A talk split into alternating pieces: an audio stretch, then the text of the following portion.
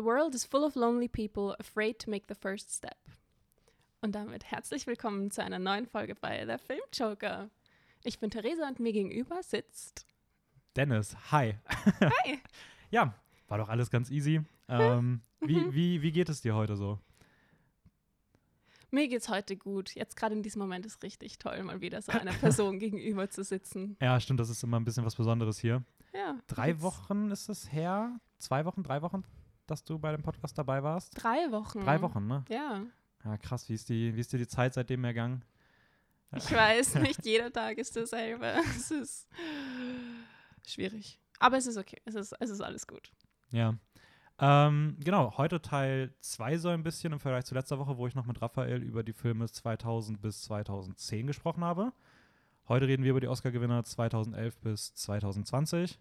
Also Fortsetzung von letzter Woche so ein wenig. Mhm. Ähm, ja, wie, wie hast du dich so auf das Thema vorbereitet? Für dich war das ja dann doch nochmal was etwas Neues, auch alles, so diese ganzen Oscar-Gewinner. Das ist was komplett Neues, weil ich mich noch nie damit auseinandergesetzt habe, wie das abläuft bei den Oscars und wer da so gewinnt. Und ich meine, du hast mir nur diese Liste gegeben von den Gewinnern und dann kannte ich erstmal 90 Prozent nicht.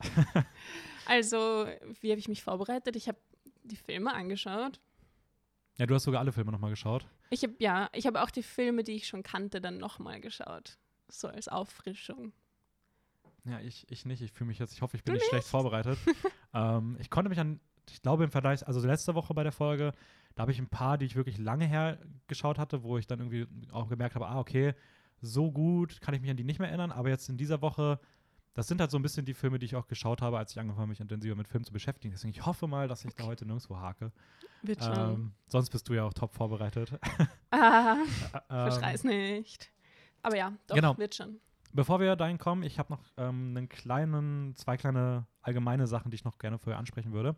Erstmal, ich rede mittlerweile gefühlt jede Woche darüber, dass, äh, dass die Netflix-Strategie sich ändert für die Zukunft und dass die immer hin und her überlegen und alles irgendwie ein bisschen komplizierter wird. Mhm. Da habe ich so eine komplette Basissache vergessen und zwar, dass sie aktuell so ein bisschen überlegen, so der Ära des Bingens ein Ende zu bereiten. Was? Indem Wieso? sie neue, also Netflix will neue Staffeln und Serien jetzt immer eher wöchentlich releasen und nicht mehr so, hey, die neue Staffel Stranger Things, hier sind alle Folgen, sondern hier ist Folge 1, nächste Woche kommt Folge 2, in zwei Wochen Folge 3. Aber das macht absolut keinen Sinn. Ja, ist irgendwie komisch, Die oder? beißen sich da echt selbst in den Hintern, dann will doch niemand mehr Netflix überhaupt verwenden, oder? Also ich, also ich halt, weiß, aber die meisten Leute, es ist halt schon der krasse Bingen. Vorteil gewesen, ne? Also es war jetzt Ja. so das Alleinstellungsmerkmal von Netflix. voll. Ähm, aber ich weiß nicht, das Ding ist, ich verstehe irgendwie schon die Pluspunkte so. Also es hat halt zum einen den Vorteil, dass eine Serie länger im Gespräch ist so. Also diese ganzen Big Series der letzten Jahre, Walking Dead, Game of Thrones, die haben ja alle immer dieses gehabt, dass sie halt, wenn sie draußen waren, so ein Quartal lang gefühlt liefen und du jede Woche überlegt hast, hey, wie könnte es weitergehen? Das hast du halt bei diesem Bingen nie. Okay, aber ich meine, das macht nur Sinn bei Serien, die jetzt halt neu rauskommen, oder? Eigentlich, eigentlich schon. Also nicht bei welchen, die schon, die es eh schon komplett gibt. ja, genau, da, da nicht. Also es geht auch wirklich, Ach denke ich mal, so, nur um, die, nur um die neuen. Also nicht sowas wie, hey, wir haben jetzt Breaking Bad ins Programm aufgenommen, hier ist Folge okay, 1. okay, ja, dann macht es eh sondern Sinn. ich also glaube nur bei diesen so. Release-Dingern. Ähm, aber es ist halt trotzdem die Frage, ob es halt irgendwie kombiniert mit den ganzen anderen Sachen dann ja, eher zu Problemen führt. Also ich finde es auf jeden Fall sehr interessant. Sie testen das irgendwie momentan so an so ein paar Reality-TV-Shows. Okay. Ähm, ja, kein Plan, was die da irgendwie, die haben irgendwie komische Entwicklungen jetzt in Corona gerade. Ähm, Denen ist halt auch einfach langweilig. ja, die nutzen das richtig, um alles auszuprobieren. Aber ja, bin mal gespannt, wo das hingeht. Ähm, die zweite Sache, das ist mir jetzt mal aufgefallen, wir machen ja mal sonntags diese Streaming-Neuheiten. mhm. Und da möchte ich mal vorwarnen, also es kann sein, dass da auch mal ein paar Flops dabei sind. Also, weil gerade Netflix und Prime ja irgendwie auch jetzt mehr Eigenproduktionen releasen. Ich glaube, Netflix hat jede Woche welche. Und meistens wissen wir noch nicht, ob diese Sachen gut ankommen oder eher schlecht sind, weil Ja. die ersten Stimmen dann noch immer erst an dem Tag rauskommen oder so, wo das veröffentlicht wird. Und jetzt beispielsweise letzte Woche ähm, haben wir auch gesagt, hier Thunder Force ist neu Mhm. der ist halt jetzt sehr, sehr gefloppt. Also bitte nicht falsch verstehen, das sind nicht immer so Empfehlungen, dass wir uns sicher sind, dass das gut ist, sondern eher so was einen Blick wert Es ist einfach könnte. die Information, dass es jetzt da ist. Ja, es oder? ist so ein bisschen schon, ja. Ähm, nur das wollte ich mal vorwarnen, dass da vielleicht auch mal irgendwie das eine oder andere dabei sein kann, was etwas schlechter ist. Ähm, hast du irgendwie was im Vorhinein noch, was du irgendwie in den letzten Wochen erlebt hast, was dir auf der Seele brennt? Ja, Oh, okay. nur eine Sache, ähm, was zu unserem Thema vom letzten Mal passt, Ja, letzte Mal, als ich da war. die Lieblingsserien. Ja, und zwar gibt es jetzt The 100 actually zum Anschauen auf Amazon Prime. Mhm. Ich Was glaube, ab letztes Mal nicht so dieser war. Woche jetzt, oder? Ich glaube, ja. Ja. Also die letzte Staffel ist nicht dabei, die siebte, aber Staffel 1 bis 6 gibt es auf jeden Fall zum Anschauen. Ja, sehr nice. Dann kommt das vielleicht diese Woche auch in den Neuheiten. Weil, wenn die ähm, diese Woche jetzt rauskommen, weil ich meine, ich habe es irgendwo auch gelesen. Vielleicht werde ich das dann auch mal nutzen, um das mal Ja, ich, ich auch. Also ich glaube, ich habe es noch nicht oft genug geschaut. Dann wie viel der Durchlauf wäre das dann? Ich habe aufgehört zu zählen. Okay, also schon sehr, sehr viele. Ja. Boah, ich bin gespannt. Wenn ich das dann wirklich gucke, dann schreibe ich dir so nach jeder Staffel, was meine Gedanken sind. Ja, bitte. macht, nein, macht das wirklich. Wie viele? Sta- Es gibt sieben. Es gibt sieben Staffeln. Okay, und sechs kommen dann auf Prime. Genau. Und, Und es gibt sie in Synchron und aber auch im Original, weil manchmal ist es auf Prime so komisch und die Originalversion ja. gibt es nur zu kaufen. Aber ich habe extra nachgeschaut, in dem Fall ist es nicht so. Ach, das ist dann wirklich so, dass die die synchronisierte Version kostenlos haben, sage ich mal. ja, genau. Wenn du quasi auf dem deutschen Amazon bist, dann ist es Boah, ist halt. das eklig. Ich weiß. Weil die Leute, die einzigen wer Leute, schaut die, das lieber? ja, die einzigen Leute, die dann bereit sind, Geld dafür noch auszugeben, sind auch solche, ich sag mal, Filmgeeks, die das auch dann wirklich im Original gucken wollen. So, weil als normale Person, sag ich mal, wenn du dann sagst, okay, guck, ist halt synchronisiert, Ja, voll. so, die sind, da würde dann niemals dafür Geld ausgeben. Ja, okay, krass. Ähm, nee, ich werde ich werd mal gucken, dass ich das, ich bin jetzt eh gerade so ein bisschen durch mit meinen Serien, also vielleicht ist das das nächste Projekt. Ähm, wie viele Folgen hat das immer? Wie viele Folgen? Ja, so eine Staffel. Wir hatten eh schon mal drüber Ähm, geredet, aber Ja, ich glaube so 13 bis 16 Folgen. okay, und immer so eine, St So 40 Minuten. okay. Ja, das ist machbar. Es ist auf jeden Fall machbar. Und es ist auch spannend. Das heißt, es ist Okay, nicht also eine Qual. The 100 Die jetzt neu auf, auf Prime irgendwie jetzt ab dieser Woche. Genau, das war noch wichtig, das anzumerken. Ähm, Wochenrecap. Was hast du mitgebracht? Was hast du zuletzt gesehen? Über was du reden möchtest? Also ich habe mir gestern den Film Tersan Jung angeschaut. Also Tersan Jung The Movie heißt das. Und das heißt, ups, es heißt The Movie, weil es irgendwie von der, von, also es ist ein indonesischer Drama-Film.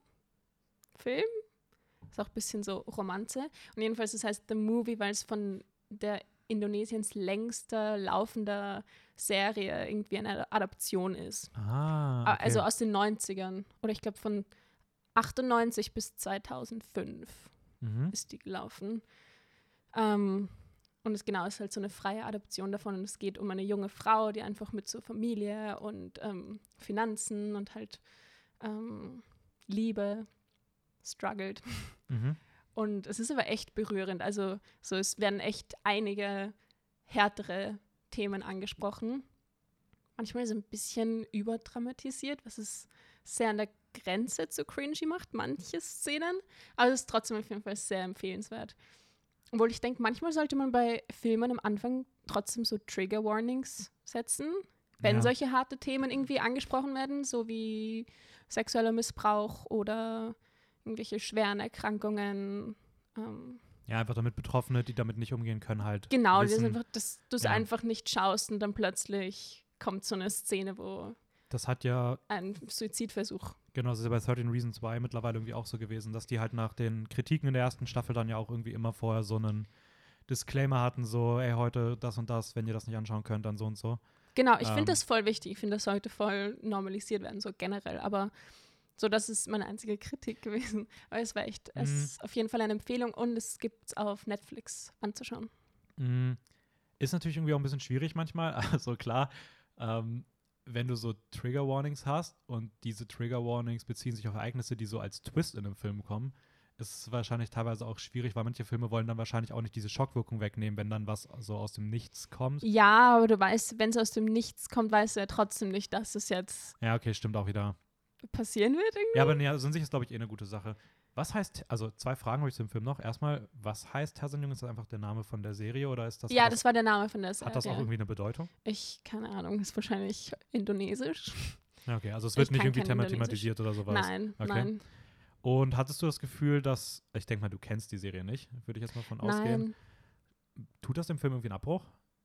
Ich glaube nicht. Ich habe ich hab mir dann ein paar so Reviews durchgelesen. Die meisten waren auf Indonesisch, deswegen habe ich sie nicht verstanden.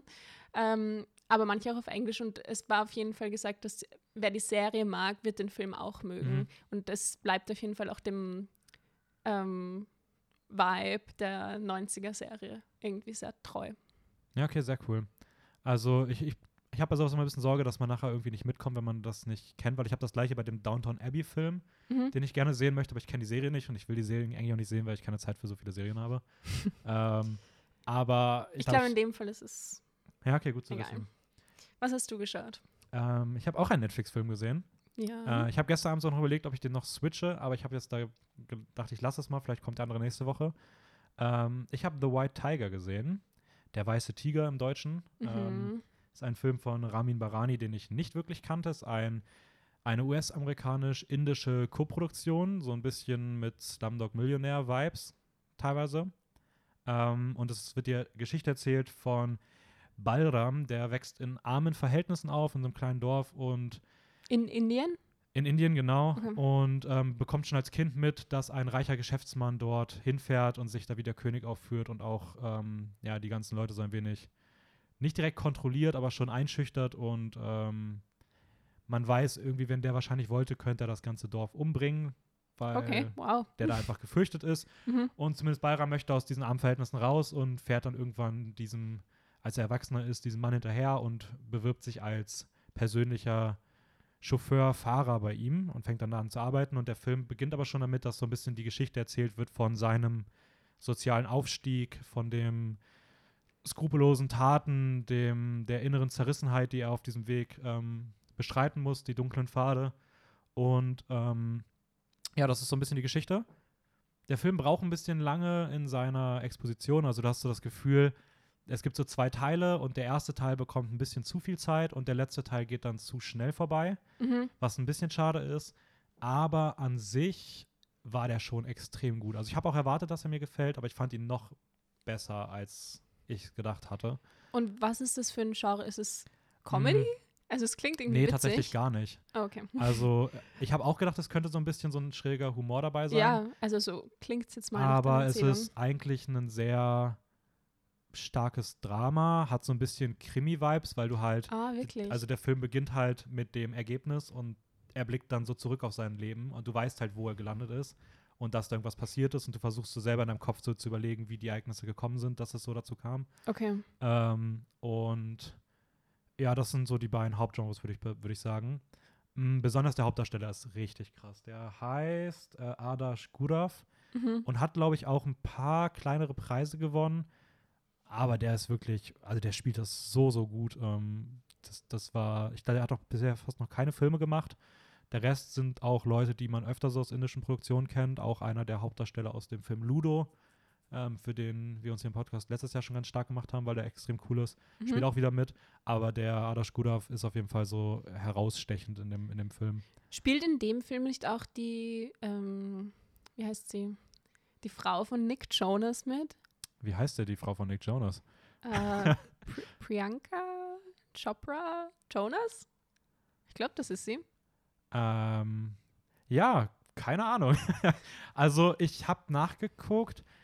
Priyanka sagt mir was. Okay. Also da also stand, glaube ich, was. Aber ähm, ich will mich das, ich will da jetzt nicht meine, okay. Hand für Feuer legen. Aber es kann, so es kann sein. Also Priyanka war auf jeden Fall eine der Schauspielerinnen, glaube ich. Okay. Ähm, Nee, ich habe den geguckt, den Film, weil er ähm, für die Oscars jetzt auch nominiert ist für dieses Jahr als bestes adaptiertes Drehbuch. Und diese Schauspielerin hat mit Nick Jonas die ähm, Oscar-Nominierungen prä ah, präsentiert. Ja. Das ist ja, sie, oder? Ja, genau, das, das, das ist sie. Ja. Ja? Stimmt, da war was. Ja, genau, die, die spielt damit. Ähm, Alles klar. Boah, krass. Da, da wäre ich nicht drauf gekommen. Ähm, ja, also nee, auf jeden Fall eine Empfehlung auch auf Netflix. Extrem cooler, cooler Film. Ähm, damit würde ich sagen, können wir eigentlich zum Hauptthema kommen. Uhu. Äh, die die Oscar-Gewinner 2011 bis 2020. Wir machen es yeah, chronologisch. Wir machen es chronologisch. Ähm, ah, kleiner Nachtrag noch, ich habe es letzte Woche komplett verbockt. Ich bin richtig ins Fettnäpfchen getreten. Oh je. Ich habe. Was hören? Ich habe, wir haben über Crash geredet, also Rafa und ich. Mhm. Und ähm, er ist ein sehr umstrittener Oscar-Gewinner der so in Fachsprachen als schlechtester Oscar-Gewinner aller Zeiten gilt. Der hat nur drei Oscars gewonnen. Und es kann sein, dass ich in dem Zuge gesagt habe, ja, dass es nur ganz wenige Filme gibt, die drei Oscars gewonnen haben und dass Aber immer die sind, die wahnsinnig schlecht sind. Und mit Blick auf diese Woche Musst du das zurücknehmen? muss ich das ein bisschen zurücknehmen. Ähm, da muss ich mich irgendwie verlesen haben. Also, das hat nichts miteinander zu tun. Vielleicht war das in der Zeit damals so, dass man sagt, da gesagt hat noch, wenn du nur drei Oscars, hm. Aber das nur drei Oscars? Ja, für Best Picture, eigentlich brauchst du ja so ein paar andere, die dich irgendwie dahin bringen. Aber Na gut. Das revidiere ich. Also, das kann man nicht verallgemeinern. Ja, nein. ähm, genau, wir starten mit dem Jahr 2011. Ähm, nominiert waren in dem Jahr Black Swan, Inception, 127 Hours, The Fighter, The Kids Are Alright, The King's Speech, The Social Network, Toy Story 3, True Grit und Winter's Bone. Und den Oscar in dem Jahr gewonnen hat The King's Speech. The King's Speech, genau. Ähm, welche von den anderen Filmen, also ich kannte nicht, kenne ich alle von den anderen Filmen. Kennst Ich auch Du, definitiv nicht. ja. Ist irgendeiner davon, von dem du noch nie gehört hast? Ja, definitiv mehr als von denen ich gehört habe. Also Black Swan habe ich natürlich gesehen, Mhm. Inception auch. Ähm, Toy Story 3 auch. Sehr gut. Und das war's. Aber ich habe ganz viel gelesen über The Social Network und wollte mir den eigentlich auch noch anschauen. Mhm. Ähm, bin dann aber nicht mehr dazu gekommen. Ja, Social Network auch so ein Film, der, glaube ich, sehr, sehr gut ist, mit dem ich aber immer so ein bisschen, ich weiß nicht, der bleibt bei mir immer nur so für eine Phase in Erinnerung und umso weiter das her ist, dass ich ihn geguckt habe, umso mehr denke ich mir so, ja, war ein guter Film, aber mehr irgendwie auch nicht. Okay. The Kids Are Alright habe ich noch nie von gehört. Ich auch nicht. Ich, Also wirklich gar nicht. Ähm, ja, aber The King's Speech hat gewonnen. Genau. Mm, Um, um was geht es denn in dem Film? Soll ich dir Wenn du- erzählen, worum wenn, es wenn geht? du magst, kannst du das gerne übernehmen. Ja, also es geht um den ähm, britischen Thronfolger, beziehungsweise dann ähm, König, Mhm.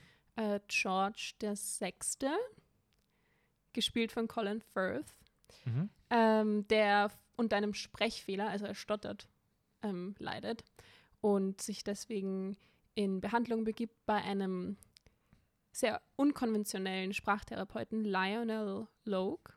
Ich hoffe, das sagt man Ja. so. Ein wahnsinnig cooler Name, wie ich finde. Also es klingt so, Ja. als, ob, als ob den jemand sich ausgedacht hat, weil er einfach zu gut klingt. Aber der hat wirklich so geheißen. Ja. Genau, und im, halt im Laufe der Handlung entsteht dann so eine Freundschaft zwischen den beiden, während er Mhm. eben versucht, dem König oder wie er ihn nennt, Bertie, mit sehr unkonventionellen Methoden zu helfen, sein Stottern zu korrigieren. mhm. Ähm, genau, basiert auf der wahren Geschichte, glaube ich, auch von King George VI. Ich glaube, das ist der Vater von der Queen aktuellen Elizabeth Queen. der Zweiten. Oder? Ist das die Ja, ja, aktuelle, ja, ne? voll. Boah, ich bin richtig schlecht, was dieses, ähm, ja, was so britische Thronhierarchien angeht. Ähm, genau, äh, Colin Firth, die Hauptrolle, den kennt man beispielsweise auch aus äh, Kingsman, Pride and Serious Man. Prejudice. Stimmt, der, der Miniserie Ja, mit, wer spielt da noch mit? Wie heißt sie? Jennifer Ely. Ja. Eel. Sie spielt auch in dem Film mit. Sie spielt die Frau von dem Sprachtherapeuten. Ah, ja. Ähm, den, die Miniserie kenne ich noch nicht, die habe ich zu Ostern geschenkt bekommen. Echt? Ja. Schau sie dir an. ja, mache ich auch. Ich find- Richtig toll. Ich kenne den Film auch mit Kira Knightley. Ja, auch ich cool. habe darüber meine Bachelorarbeit geschrieben, deswegen bin ich so. Ah, okay. Das ist ein ganz persönliches Thema. Ja, werde werd ich mir anschauen. Äh, sonst spielt noch Geoffrey Rush mit, der spielt Lionel Logue. Genau. Ah, klingt zu gut. Ähm, den kennt man beispielsweise aus Barbossa, glaube ich, aus Fluch der Karibik. Ähm, und Helena Bonham Carter spielt, glaube ich, Mhm. auch mit. Eine großartige Schauspielerin. Ja, die ähm, ist echt toll. Ich glaube, am bekanntesten für ihre Rolle als Beatrice Lestrange In Harry aus Harry Potter. Potter. Harry Potter, genau. Ähm, wie fandst du den Film? Ich fand ihn gut. Also mir hat er echt gut gefallen. Ich fand optisch war jetzt nicht so super interessant. Also die Farben waren alle Mhm. immer sehr ungesättigt gehalten und irgendwie blass. Mhm. Was aber nicht so schlimm war, weil einfach die Art, wie Colin Firth vor allem, aber auch, wie ist der, Joffrey, Rush, Joffrey Rush, genau. wie die spielen, wow. Ja. Also das war echt, vor allem das mit dem Stottern und es ist einfach so glaubhaft und man hat so viel Mitleid mit dem Typen, Mhm. dem König. Ja, man, man ist am Ende richtig so, dass man einfach, man will, dass nichts Schlimmes passiert, weil man nicht sich so schämen will. Ja. Oder dass er sich schämt oder irgendwie sowas. Also, ja. ja. Also man schaut einfach halt diesem Mann zu, wie er irgendwie damit struggelt, so das Bild einer Nation zu werden im Widerstand im Mhm. Zweiten Weltkrieg und gleichzeitig aber auch mit sich selbst irgendwie kämpft und mit seinem eigenen Selbstbild und irgendwie, weiß ich nicht, er sagt mal sowas wie, wo ist meine Macht? So, ich bin der König, aber wo ist meine Macht? Und irgendwie, Ja. Ja, nee, also äh, sehe seh ich genauso. Also ich finde auch, man, man merkt einfach, dass es ein sehr bodenständiges Drama ist, so wenn man das Mhm. sagen kann, so ohne groß Tamtam drumherum. Ähm, ich finde trotzdem, es gibt ein paar sehr schöne Kameraeinstellungen. Ich glaube, es gibt dieses, wo er auf diesem Stuhl sitzt oder sowas und die Kamera mal sich so um ihn rumbewegt, während auch der Therapeut, glaube ich, so um ihn rumgeht. Ähm, boah, ist schon ein bisschen her, dass ich den Film gesehen habe. Und diese Spaziergänge über irgendwie so ein paar Platz draußen. ah ja, Da, da, da sieht es schon noch sehr, sehr das, cool aus. ja, das auf jeden Fall. Aber es ist natürlich kein, ähm, kein optisches Highlight jetzt, wo eine Szene unkonventioneller und einzigartiger gefilmt ist als die nächste. So. Also Nein, aber es ist halt auch nicht so der Fokus Ja. irgendwie von halt die Story insgesamt. genau, der Film hat insgesamt vier Oscars gewonnen. Ähm, als bester Film, beste Regie, bestes Originaldrehbuch und Colin Firth als bester Hauptdarsteller. Sehr gut. Mm, hättest du, ist das ein Film, wo du gesagt hast, hätt, wo, du sagen würdest, verdienter Gewinner? Ich weiß nicht, weil grundsätzlich ja, wenn er alleine steht. Mhm. Aber wenn ich vergleiche, dass Inception oder so in demselben Jahr auch Dabei war. dabei war, ja, bin ich mir nicht so sicher. Ich, ich weiß nicht. Was denkst du? Also, ich habe immer wieder ein bisschen meine Probleme gehabt mit Inception. Ich glaube, ich fand den erst nach dem vierten Mal wirklich dann doch noch mal eine Spur besser als sonst immer. Okay. Ähm, ich persönlich finde aus dem Jahr, glaube ich, Black Swan am besten. Also ich finde einige Filme auch besser als The King's Speech. Der hat Mhm. natürlich nochmal diesen Vorteil mit wahrer Geschichte. Irgendwie eine, so Biopics werden ja immer noch mal bevorzugt gefühlt behandelt. Auf jeden so, Fall, weil ja. sie einen anderen Stellenwert haben. Ich finde Black Swan am besten. Ich hätte auch gedacht, dass Social Network hätte gewinnen können. So wegen der Facebook-Story. Aber es ist für mich schon, wo ich sage, so wie du auch gesagt hast, so als Film an sich ist schon okay, dass er gewinnt. Es ist schon, So, schon ganz okay. ja, er muss sich dafür nicht rechtfertigen. Er hat das schon, das ist schon okay. Ähm, nächstes Jahr, Nächstes Jahr. 2012, äh, wollen wir das so weiter beibehalten, dass ich die Nominierten oder wollen wir das Ich kann sagen, wer nominiert Okay, war. dann mach du das gerne. Aber korrigiere mich, wenn ich irgendwas falsch ausspreche. Also ähm, Moneyball, Extremely Loud and Incredibly Close, War Horse, Hugo oder Hugo, Ja, genau, Hugo, Hugo Cabret im Deutschen. mhm. äh, Midnight in Paris, äh, The Artist, The Descendants, The Help, The Tree of Life. Und gewonnen hat The Artist ähm, von Michael Hasanana, Ha- Hazanavicius, glaube ich. Mich, Michael Hana, Has, oh Gott, Has- Michael Hazanavicius. nicht Michelle Hazanavi Vicious. ich habe keine Ahnung, wie er ausspricht. Okay. Ähm, das ist der Regisseur von OSS 117 Teil 1 und 2, einer, ähm, ich glaube, französischen Agenten-Comedy-Satire okay. 007 Verarsche ein wenig, mit, auch mit Jean Dujardin in der Hauptrolle. Mhm. Ähm, Achso, das ist auch hier der, Genau, ist auch hier der Hauptdarsteller. Hauptdarsteller. Also die beiden kennen sich.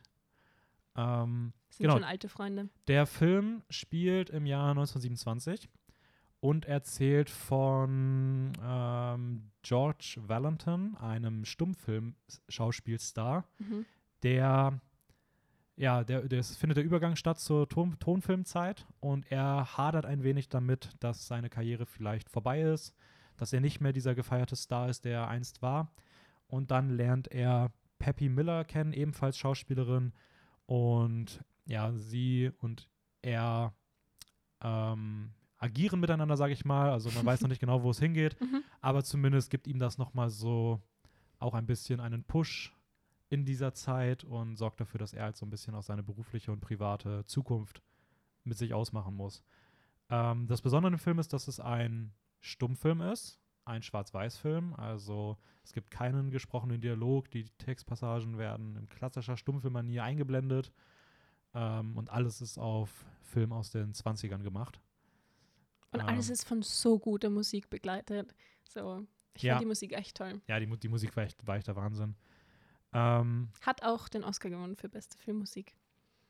genau, fünf Stück insgesamt, ne? Ja, Ähm, welche waren das? Bester Film, beste Mhm. Regie, bester Hauptdarsteller, äh, beste Filmmusik und bestes Kostümdesign. Ja, auch vollkommen zurecht, finde ich. Also gerade so das Technische ist halt, ist halt wirklich stark, so Setting etc. Ja, auf jeden Fall. Mm, wie, wie fandst du den Film? Ähm, voll okay. also hat mich jetzt nicht umgehaut, das muss ich schon zugeben. Also natürlich dieses ganze Technische, was du Mhm. gesagt hast, ist auf jeden Fall gut. Ähm, der Schauspieler ist auch ein Wahnsinn. Also man glaubt ihm voll, dass er der Stummfilmstar überhaupt er sieht ist. richtig krass aus wie jemand, der vor 100 Jahren hätte Filme spielen können, oder? Ganz genau. Ja. Ähm, am besten ist auf jeden Fall der Hund. Ja. Oh, der Hund ist Oder? der absolute Wahnsinn. Also der Hund ist der wahre Star. Also ich weiß nicht, wo sie so einen Hund gefunden haben, aber also der war so cool. ja, Also, ja, keine Ahnung. Also, das ist auch traurig, dass man das eigentlich über einen Film so, also nicht traurig, aber schon krass, dass man über so einen Best Picture-Gewinner sagt, dass der Beste Hund das Hund. Beste ist. ich weiß, der Hund fügt einfach nochmal so ein Sternchen ja. dazu irgendwie. Ich weiß nicht, ich finde das Konzept auf jeden Fall voll spannend, aber der ganze Plot und wie die Geschichte sich irgendwie aufbaut, ist jetzt nicht so tiefgründig. Ich Mhm. weiß nicht so bewegend. Irgendwie ist es halt. Ich weiß nicht. Das hat mich. Ja, also ich, ich sehe es eigentlich genauso wie du. Also ich Okay. finde auch, der Film hat so, macht emotional nicht so viel mit, mit einem, wenn man es irgendwie schaut. So, weil die Handlung Ja. ist zwar gut so, sie ist halt solide für das, was der Film auch erzählen möchte, Mhm. aber sie ist jetzt auch nicht so, dass man sich so denkt, so, wow, ist das eine krasse Handlung so. Ähm, ich finde, ich bin so ein bisschen hin und her gerissen, weil auf der einen Seite ist es halt so, dass ich den Film jetzt an sich nicht sonderlich äh, einzigartig finde, was die Geschichte angeht und so weiter. Aber so einfach diese Idee, so im Jahr 2012 zu sagen, hey, wir machen nochmal einen Stummfilm, Ja. das ist irgendwie schon sowas, was man irgendwie auch, was man herausstellen möchte. Und ich finde gerade so, dass sie auch im Finale so damit spielen, dass es ein Stummfilm ist und so, so einen kleinen Twist, der dann am Ende ja kommt, Mhm. Du halt, das, das würde halt in einem, in einem, das ist ein Twist, der nur in einem Stummfilm funktioniert. Oder auch diese Szene, wo er irgendwie träumt Oh ja, und man die hört ist, die plötzlich so. Geräusche. Ja, Das, da war ich echt, okay, wow. Ja, Aber das, das- funktioniert nur, weil der ganze Rest halt wirklich wie ein Stummfilm gemacht ist und dann plötzlich hört man so einzelne Geräusche. Und es ist richtig verstörend, auch für dich als Zuschauerin. ja, das, das, das finde ich auch, dass das so einer der, der, der besten Momente ist mit dem Traum. Mhm. Ähm, ja, aber ich, ich, also ich hätte ihn jetzt in dem Jahr nicht unbedingt als Gewinner gesehen. So, ähm, ich weiß zwar gerade nicht, wem ich da irgendwie es mehr gegönnt hätte. Wahrscheinlich irgendwie The Moneyball, weil ich den extrem gerne mag. Ich muss zugeben, von den anderen kenne ich nur Hugo. Ja. Es ist, glaube ich, auch einfach nicht so, dass, weiß ich nicht, von den Filmtiteln, glaube ich, nicht, nicht unbedingt der beste Jahrgang gewesen. Mm, ja. Wollen wir zum nächsten Jahr gehen? Machen wir das. 2013 sind wir 2013. schon. Ähm, nominiert waren Argo, Beasts of the Southern Wild, Django Unchained, Amour, Life of Pi, Lincoln, Les Miserables, Silver Linings und Zero Dark Thirty. Und der Gewinner war Argo. Yes. Ähm, ein Film von und mit Ben Affleck, der auch als Regisseur schon The Town gemacht hat. Und ja, um, um was geht es? Du machst, du Also. machst immer die Biopics. Okay. also der Großteil der Handlung spielt in Iran, in Teheran, Mhm. also in der Hauptstadt.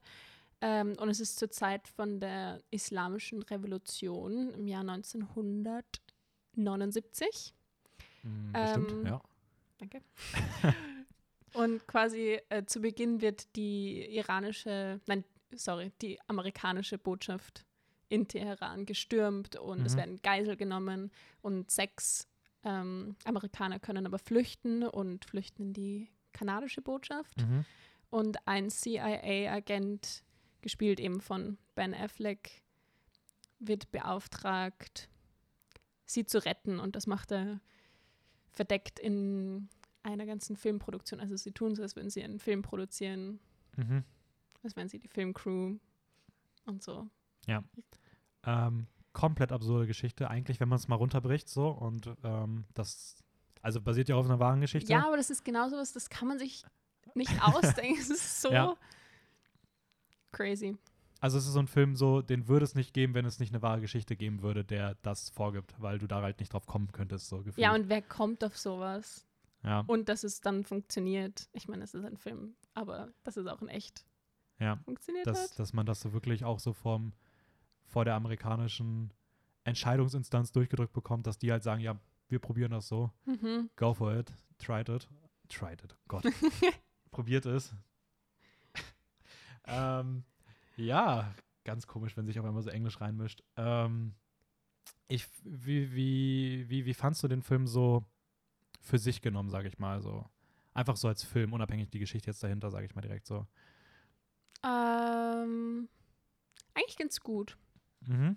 Also, es ist halt irgendwie vom Genre her was ganz anderes, als ich sonst schaue. Action ist jetzt nicht so, Ja. ich weiß nicht. Würdest, würdest du ihn als Actionfilm bezeichnen? Ja, schon. Oder nicht? Als was würdest du ihn bezeichnen? Ich weiß es nicht. Action, Drama, schon. Ja, wahrscheinlich. Ich hätte ihn wahrscheinlich so als Biopic-Drama eingeordnet. Ich weiß gar nicht, ob ich ihn wirklich als Action. Ja, wohl doch so ein bisschen eigentlich schon, ja. Das Ding ist, ich wusste nicht mal, dass es auf einer echten Geschichte basiert.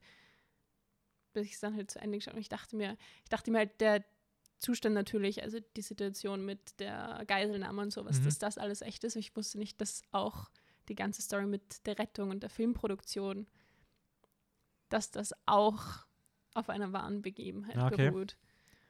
Ja, ja es ist, wie gesagt, weil es einfach auch so absurd ist irgendwie. Ja, Ähm, ich persönlich finde, was ich an dem Film gut finde, ist so, ich habe oft Probleme mit diesem amerikanischen Heroismus bei sowas. auf jeden Fall. Ja. Ähm, und ich finde, im Vergleich zu vielen anderen Filmen macht der Film das an sich ganz, ganz okay. Es ist Mhm. nicht so schlimm, wie ich es an vielen Momenten habe. Auch gerade so die Sicht auf die iranische Bevölkerung bekommt auch eine sehr, in ein paar Szenen eine neutrale Tiefe, wo man auch verstehen kann, warum sie so agiert haben Mhm. und dass sie da nicht direkt die Bösen sind.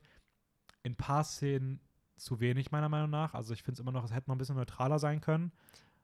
Ähm, und es gibt am Ende irgendwie so eine Szene mit so einer amerikanisch wehenden Flagge im Hintergrund, die finde ich komplett unnötig. Ja, das hätte man, das hätte man sich sparen können. Ja, Aber ich finde auch, es ist halt irgendwie eingebettet in diesem, in dieser politischen Krise, aber es ist jetzt kein politischer Film.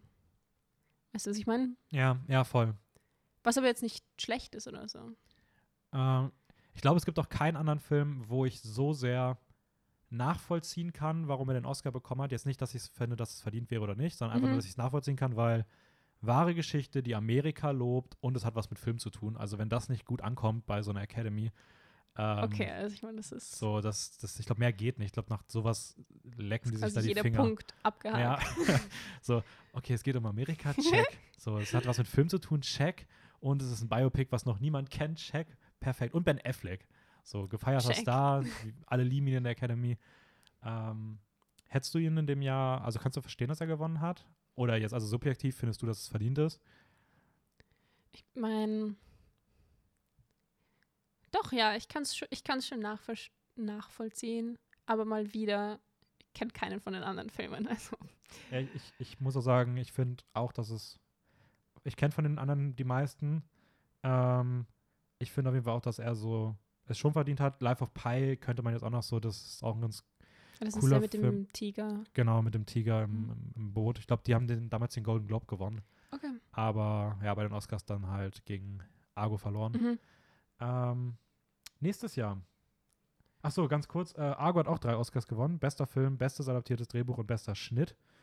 Äh, das noch kurz nach, zum Nachtrag. Und dann mit 2014, wer war nominiert?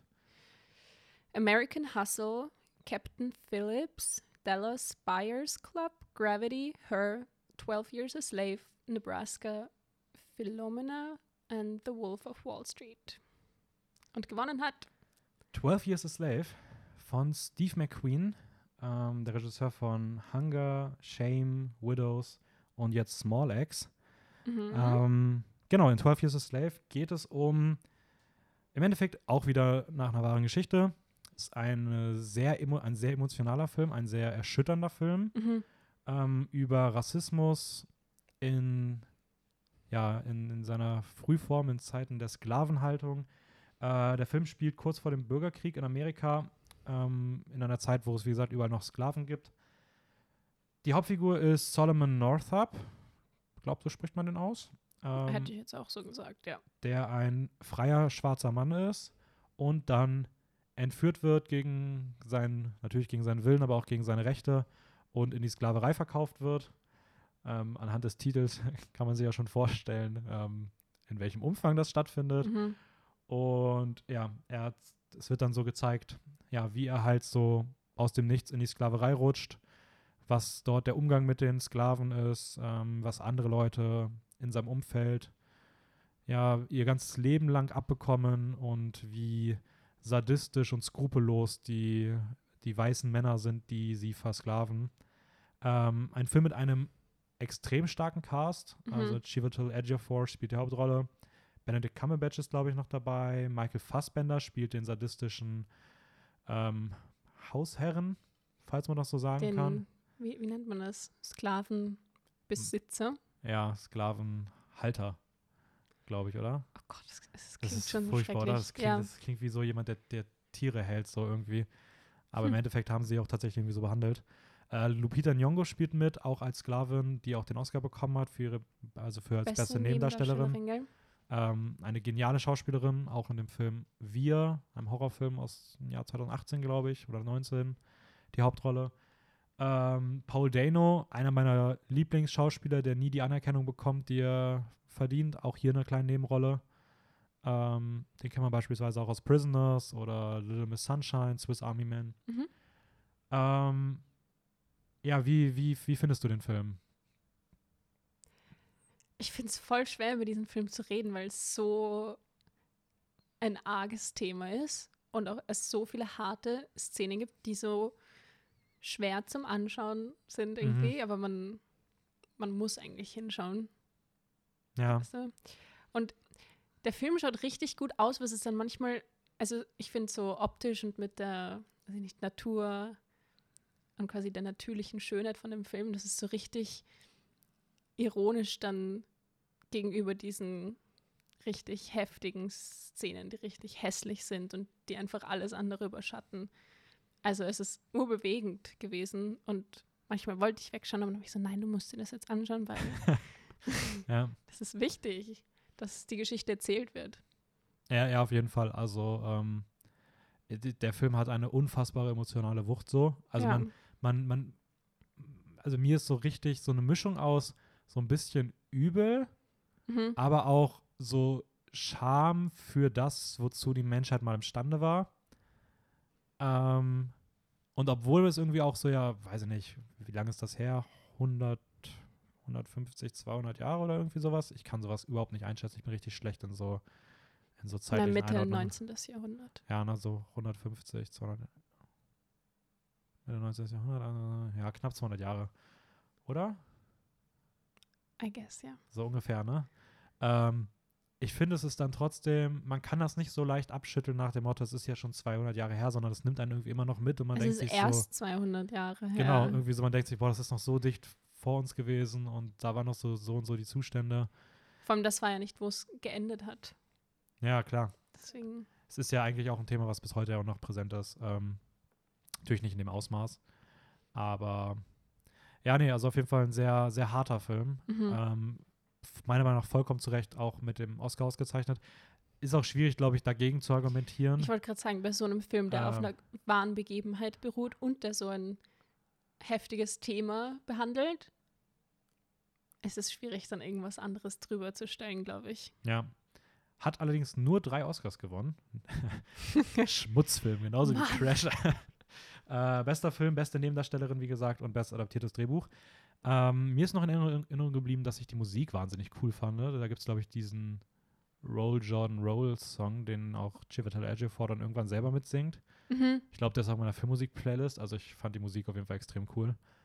Ähm, ah ja, ich finde es auch ganz schwierig, über den Film zu reden. Also keine Ahnung. Ähm, man will, man kann irgendwie auch nicht so viel mehr zu sagen, weil es eigentlich alles im Film da ist. Ja, er spricht für sich selbst. Ja. Ja. Auf jeden Fall ein sehr, sehr guter Oscar-Gewinner. Ähm, kommen wir zum Jahr 2015. Mhm. In dem waren nominiert American Sniper, Birdman or The Unexpected Virtue of Ignorance, Boyhood, The Theory of Everything, Grand Budapest Hotel, The Imitation Game, Selma und Whiplash. Und gewonnen hat, Birdman. genau, von Alejandro González Iñárritu. Yes, äh, der Regisseur auch von The Revenant beispielsweise. Ähm, und um was geht es in dem Film? Okay, also ähm, es geht um einen ehemaligen oder in vergessenen, in Vergessenheit geratenen Schauspieler, Mhm. der durch eine Superheldenrolle, aka Birdman, Mhm. ähm, berühmt geworden ist und jetzt irgendwie damit kämpft, ähm, mit dem Ende seiner Karriere, aber auch mit seiner Beziehung zu Familie und Freunden und ähm, genau, er will ein Com Comeback in einer selbstproduzierten, selbstgeschriebenen Broadway-Aufführung Mhm. schaffen. Ähm, ich, war- ich, sorry, aber der Film hat mir wirklich nicht gefallen. Das war, Genau, das, du hast schon gesagt, dass du sehr confused warst. ich war sehr confused, weil ich meine, es ist auch confusing, weil er selbst auch irgendwie mit der Realität so kämpft. Das ist fast, als würde er dadurch, dass sein Leben so, darf man scheiße sagen? Also, dass sein Leben so scheiße ist, ähm, will er das halt irgendwie kompensieren, indem er, weiß ich nicht, mit Telepathie irgendwelche Sachen zum Umschmeißen. Also er rutscht halt Bringt. in seiner, in seiner imaginären Selbstwahrnehmung halt immer weiter in diese Rolle rein. Ähm, in die Birdman-Rolle, genau. weil das quasi die guten Zeiten waren und Ja. jetzt rutscht er halt in diese Fantasie als Ausweg aus seiner aussichtslosen Realität. Genau, was man vielleicht noch sagen muss, ist, dass der Film in einem scheinbaren One-Take gedreht ist. Also es keinen erkennbaren Schnitt gibt, sondern die Kamera halt immer weitergeht und ähm, klar sind da versteckte Schnitte drin, Ja, so wie das halt immer ist, so wie das auch beispielsweise bei 1917 der Fall war. Mhm. Aber es soll halt so aussehen, als ob das der ganze Film in einem, in einem Take gedreht wurde. Was natürlich besonders ist. Mhm. Aber das macht es nicht zum besten Film, Ähm, meiner Meinung nach. also mit, mit was genau hattest du denn so ein bisschen deine, deine, deine Probleme? So? War es die Handlung? Ist es die. Vielleicht, ich, ich glaube, oft habe ich ein Problem damit, wenn es niemanden gibt, für den oder die man so Mitgefühl haben kann. Mhm. Aber auch, weil es macht keinen Sinn, nachdem ich mir sowas wie 12 Years a Slave angeschaut habe, was so richtig bewegende Themen sind. Und dann ist es einfach irgendein alter weißer Mann, der struggelt mit seinen, weißt du, mit seinen kleinen Problemchen, die natürlich nicht klein sind, aber so, Mhm. wenn man sie irgendwie vergleicht. Es ist, Ja gut, in dem Vergleich ist der Vergleich ist natürlich auch sehr übel, sage ich mal, ja, weil da kann, der, nicht. da kann der Film ja auch gefühlt nur verlieren, weil natürlich ist irgendwie so eine Geschichte über die Missstände vor 200 Jahren in der Sklaverei mit wahnsinnig emotionalen Schicksalen im Vergleich zu einem, ähm, zu einem weißen E- Ex-Superhelden, der als Theaterregisseur struggelt. Äh, da, da ist ja irgendwie klar, was irgendwie gefühlt wichtiger wirkt. Ja, vielleicht ist es blöd, dass ich all diese bewegenden Filme Ja. geschaut habe und dann Birdman drangehängt habe und ich war so, "Ah." das Beste war, wo er herumgeflogen ist, weil ich war so, ja, so ist es auch, wenn ich träume und fliege. So schaut das auch aus. Ja. Ähm, ich hatte beim ersten Mal, glaube ich, ich habe den Film jetzt zweimal gesehen und beim ersten Mal fand ich den auch nur so okay. Also ich habe schon gedacht, okay, ist irgendwie was Besonderes, aber irgendwie, ja, pff, Handlung ist jetzt nicht so, dass es mich irgendwie mitnimmt. Mhm. Ich fand ihn dann, umso mehr Zeit vergangen ist, also ich habe dann irgendwann nach einem Jahr gemerkt oder so, ah, der Film ist mir schon gut in Erinnerung geblieben und irgendwie, wenn ich mehr darüber nachdenke, ist schon was Einzigartiges und ich, bei mir kommen einzigartige Filme immer besser weg, egal ob sie an irgendeiner Stelle Schwächen haben, einfach weil ich das Okay. Gefühl habe, dass ich was Neues mal gesehen habe. Dann reden wir in einem Jahr nochmal drüber. reden wir ja nochmal rüber. ähm, weil ich persönlich mag ihn tatsächlich ziemlich gerne. Also ich finde, es ist ein guter Oscar-Gewinner, ein sehr einzigartiger Oscar-Gewinner, das auf jeden Fall. Darüber kann man natürlich auch debattieren. Ähm, Einzigartig auf jeden Fall, ja, das streite ich überhaupt nicht ab. Sowas habe ich noch nie gesehen. Ja. Ähm, Michael Ke also der, auch die Schauspieler, also Michael Keaton spielt das extrem gut. Ja, Ähm, das auf jeden Fall. Emma Stone ist noch im Cast dabei, Edward Norton, der auch extrem cool ist. Und ähm, Bei dem habe ich gelesen, dass seine, also das ist ja der, der Mike spielt, genau den und der, dass seine Rolle, die so der unerträgliche Schauspieler ist, auch von seiner Persönlichkeit, von seiner wahren Persönlich- Persönlichkeit abgeleitet wurde. Okay, das ist das ist sogar ziemlich witzig. Oder? Ja, irgendwie schon. So. Ich finde sondern auch Zach Galifianakis extrem cool, den man beispielsweise das Hangover eigentlich kennt, Mhm. der hier mal in einer ernsten Rolle ist, was ihm auch ganz gut steht. Ähm, Das ist der Assistent Ist der, ja, genau, der Mhm. Assistent, ne, von, Mhm. dem, von, von ihm. Ähm, es gibt diese eine wahnsinnig schöne Szene, wo er draußen auf der Straße langläuft und dann in so einen Lichter, bunten Lichterladen reingeht, wo überall so ganz kleine, bunte Glühbirnen hängen. Äh, Äh. wo er sich Alkohol kauft. Glaube nicht. Ich glaube, er will da, ich glaube, das ist da, wo er aus Versehen leicht bekleidet durch die Straßen irrt. Ähm, Nein, ich glaube, er kauft da Alkohol. echt? Mhm. Ah, ich bin mir gerade nicht sicher, was er da macht. Auf jeden Fall hängen da überall so bunte Lichter und das sieht extrem toll aus. Mhm. Ähm, nee, aber ich, ich kann es auf jeden Fall verstehen. Also es ist, ich kenne viele Leute, die mit dem Film ein bisschen Probleme haben. Ähm, ja, ist halt mal was anderes. Also ist halt auch für die Academy mal irgendwie was sehr Einzigartiges Ja. gewesen, dass sie so Ja, einen das auf Film- jeden Fall. Hast du denn irgendwen in dem Jahr, wo du sagen würdest, dem hättest du eher den Oscar gegönnt? Ich kenne äh, The Grand Budapest Hotel. Mhm. Das war's. Fandest du den besser? Ah, nein. ich war nicht unbedingt. Okay. Ich meine, das war ist ein richtig guter Film. Ja, sowieso. Also wir reden ja hier. Aber es ist ich halt was komplett anderes. Es ist echt schwer, es zu vergleichen. Ja, Was Also- denkst du? also ich persönlich, auch wenn ich wie gesagt Batman mag, ich finde Boyhood fand ich am besten. Ich glaube, der hat auch den Golden Globe gewonnen von Richard Linklater. Aber das ist auch einzigartig, weil der wurde ja so über so Ja, genau. zwölf Jahre oder so Ich gefilmt. glaube, es sind zwölf Jahre gewesen, ja. Okay. Ähm, genau, der jedes Jahr zwölf Jahre lang immer wieder gedreht Voll. wurde und so das Wa- Erwachsenwerden von einem Jungen porträtiert. Einer meiner absoluten Lieblingsfilme. Mhm. Äh, hätte ich persönlich schöner gefunden. War auch, glaube ich, der Favorit. Aber ja, so ist das manchmal. Ähm, ja, 2016. Kommen wir als nächstes. Ah, nee, warte, ich vergesse das immer. Äh, Was denn? Birdman hat insgesamt vier Oscars so. gewonnen. Neben dem besten Film noch als beste Regie, beste Kamera. Absolut zu Recht. Also die Kamera ist. Ja, das auf jeden der Fall. absolute Wahnsinn. Absolut berechtigt. Und ähm, bestes Originaldrehbuch. Kommen wir ins Jahr 2016. Ähm, nominiert waren. Bin ich dran oder bist du dran? Ich wollte auch gerade sagen, wer ist dran? Äh, du bist dran mit Nominierung. Wer war nominiert? Hey. Ähm, nominiert waren The Big Short, Bridge of Spies, Brooklyn, Spotlight, Mad Max Fury Road. Fury Road? Fury, Fury komisches Wort. Fury. Ähm, The Martian, Room und The Revenant.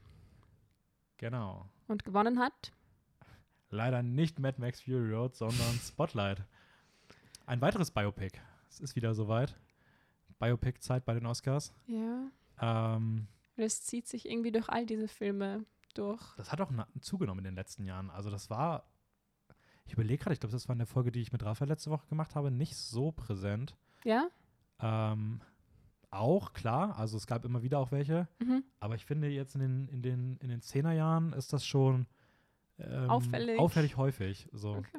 Ähm, genau, ein Film, der die wahre Geschichte erzählt von der Boston Globe, einer Zeitung, die durch ihren Investigativjournalismus den Skandal aufgedeckt hat, der katholischen Kirche ähm, des, kann man davon mehrfachen sprechen? Das klingt irgendwie zu wenig, des exorbitant häufigen Kindermissbrauchs, Systematisch. systematischen Kindermissbrauchs so. ähm, und darüber halt ja, Journalismus betrieben hat, das aufgedeckt hat und die katholische Kirche da in ihren kirchlichen Grundfesten erschüttert hat, sage ich mal. Mhm. Ähm, ebenfalls mit Michael Keaton in, der, in einer der Hauptrollen. Der richtig gut ist. Ja, Und Mark Ruffalo ja und der Rachel McAdams. die Torfreundin, alles Leute aus dem, aus, aus dem Marvel-Universum irgendwo. Fällt mir gerade auf. Michael Keaton auch, spielt bei Spider-Man mit. Also Wo sie ist kommen hier Rachel alle zusammen. McAdams im. Äh, die spielt nicht, nicht Thor, die spielt bei ähm, Doctor Strange mit. Also sind Ah, alle irgendwo vertreten. Spannend. Ähm, na, der Rest weiß ich nicht, aber die zumindest. Also die drei auf jeden Fall. Okay. Ähm, wie fandst du den Film? Sehr gut. Ja? Ja, also mir hat er gut gefallen. Warum?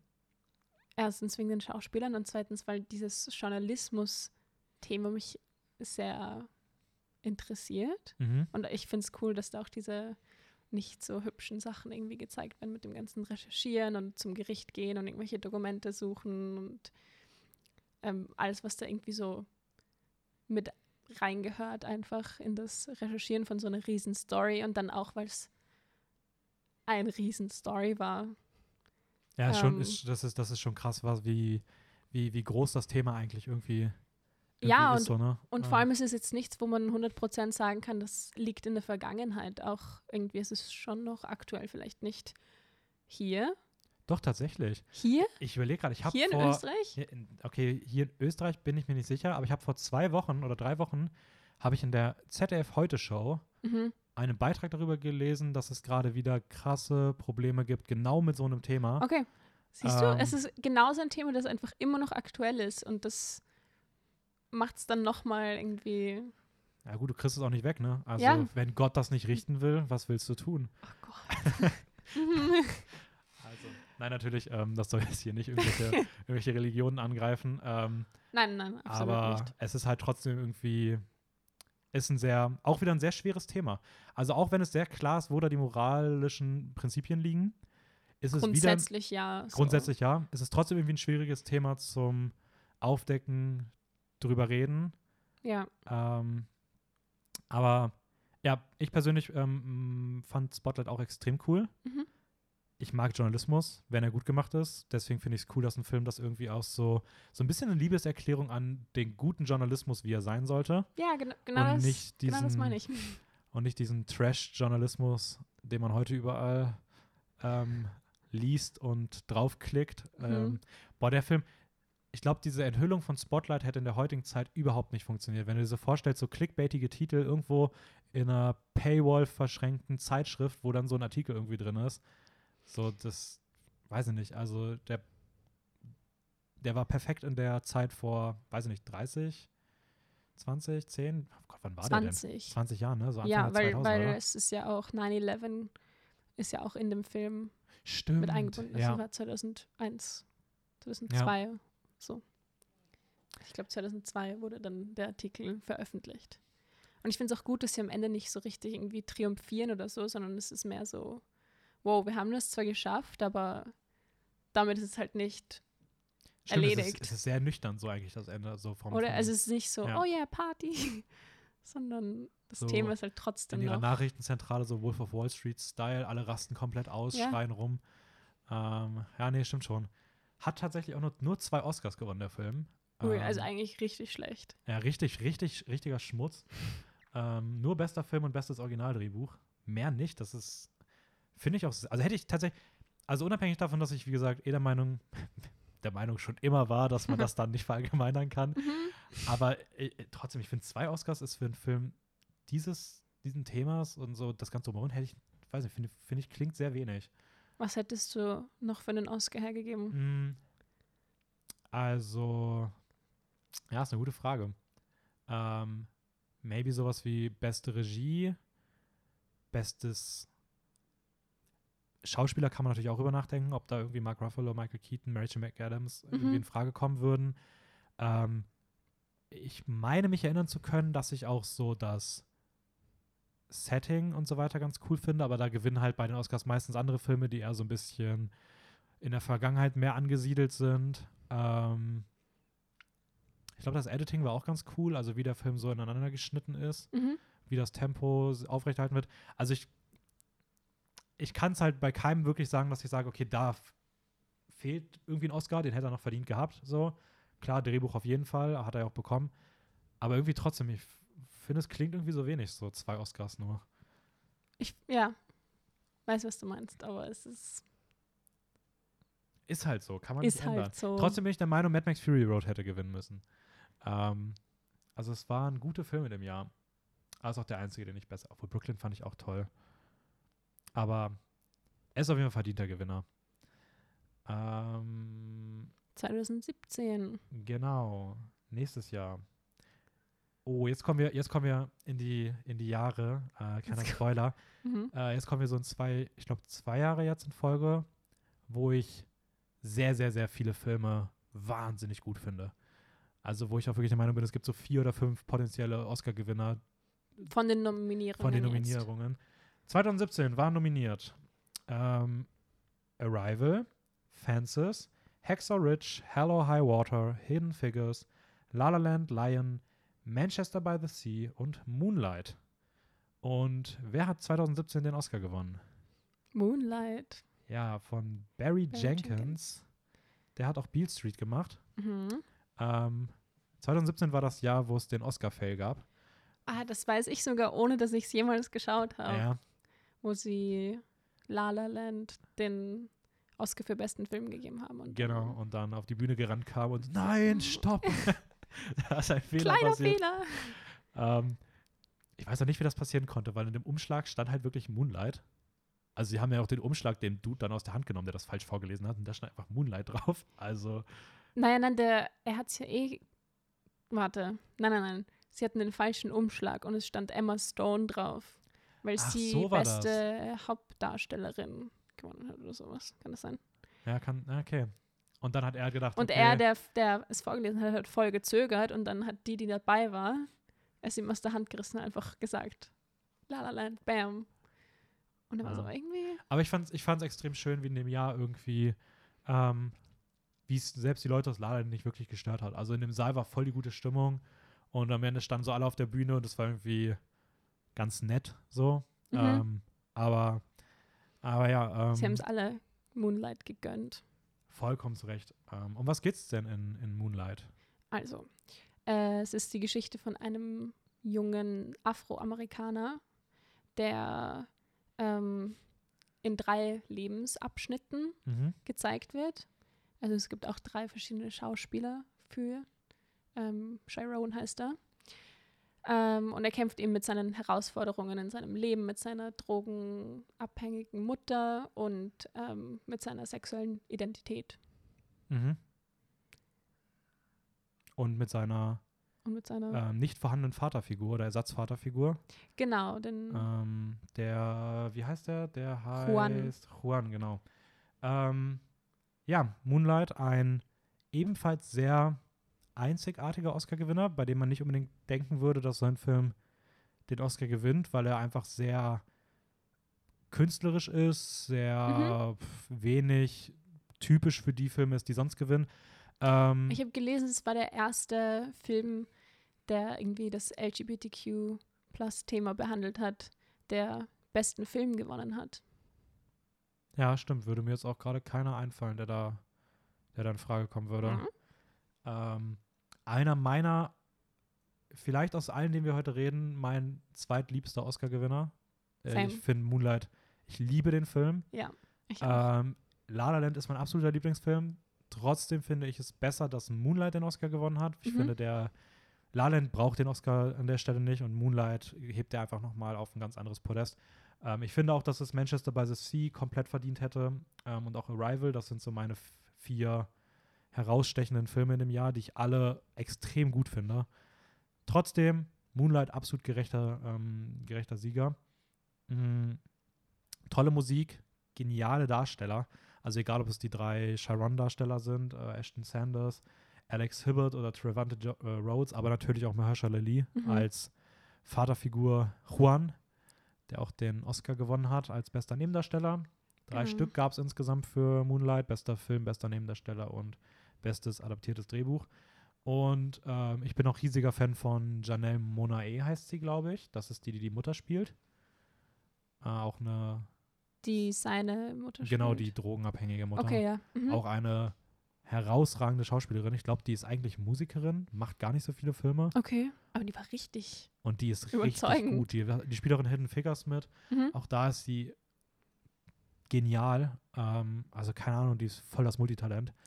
Ähm, extrem coole Darstellerin. Ich Die finde Op- auch das, sorry, Nee, sorry. Äh, die, die, ich wollte nur sagen, die Optik ist auch extrem schön mit diesen bläulichen Farben und sowas. ich wollte auch Ähm, sagen, gerade einfach so, allein wie es visuell ausschaut, ist schon mega, aber dann auch das Konzept, wie es gemacht wird in diesen drei Lebensabschnitten. Mhm.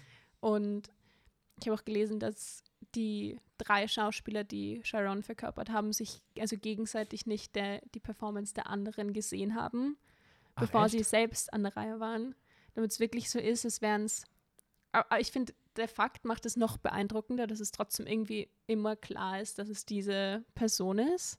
Mhm. Also es ist trotzdem dieselbe Person, aber irgendwie ist es auch sehr realistisch, wenn man denkt, dass man selbst wahrscheinlich auch zu verschiedenen Zeitpunkten in seinem Leben auch eine andere ja. Person ist quasi. Also wenn ich jetzt zurückdenke, was ich vor sieben Jahren für eine Person war, so das Ja. war halt wer anderer.